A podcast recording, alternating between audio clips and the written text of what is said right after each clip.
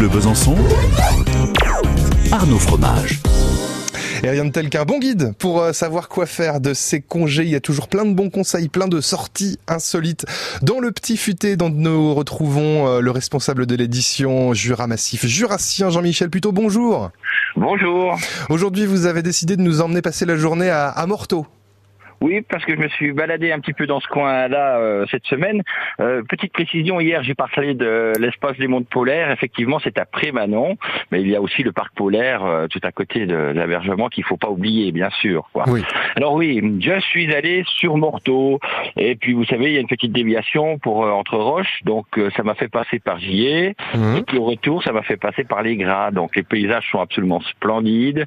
alors n'hésitez pas à, à sortir des sentiers un petit peu battus pour découvrir ces grands espaces euh, naturels qui sont absolument fantastiques.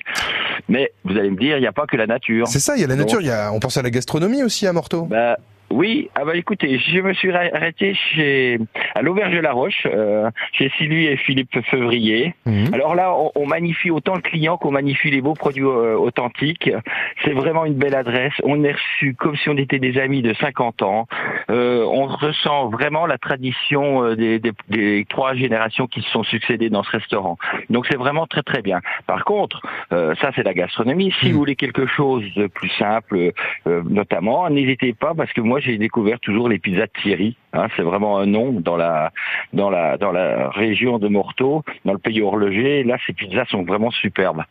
Et puis quelques, petits achats j'ai fait à altitude 750. Vous savez, c'est Martial euh, Bournel-Besson qui, qui vend des produits made in France. Alors il n'y a pas de connotation nationaliste du tout. C'est simplement qu'il essaie lui de de faire connaître tous les produits français fabriqués en France et de qualité, quoi.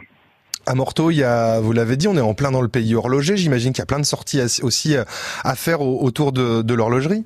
Bah, le musée, le Ah musée oui, est vraiment, euh, vraiment splendide, vraiment splendide. C'est quelque chose de remarquable. Et puis, euh, bah, il faut aussi vous voir notre patrimoine euh, architectural. Hein. Mm. Et, et n'hésitez pas à aller à Grand Combe Châteleux, euh, où là il y a les fermes à tuer qui sont vraiment magnifiques. Euh, il y a une belle préservation du patrimoine rural. C'est tout un témoignage qu'il faut prendre en considération quand on vient en Franche-Comté. Et puis, je soulignerai la- l'ouverture de l'atelier 1773. Eh ben oui, c'est Manon Béliard. On connaît les parents grâce à, l'arbre à chapeau, qui est déjà une remarquable restauration d'une ferme comtoise. Mais Manon Béliard, elle, elle s'installe pour faire euh, un atelier de relure.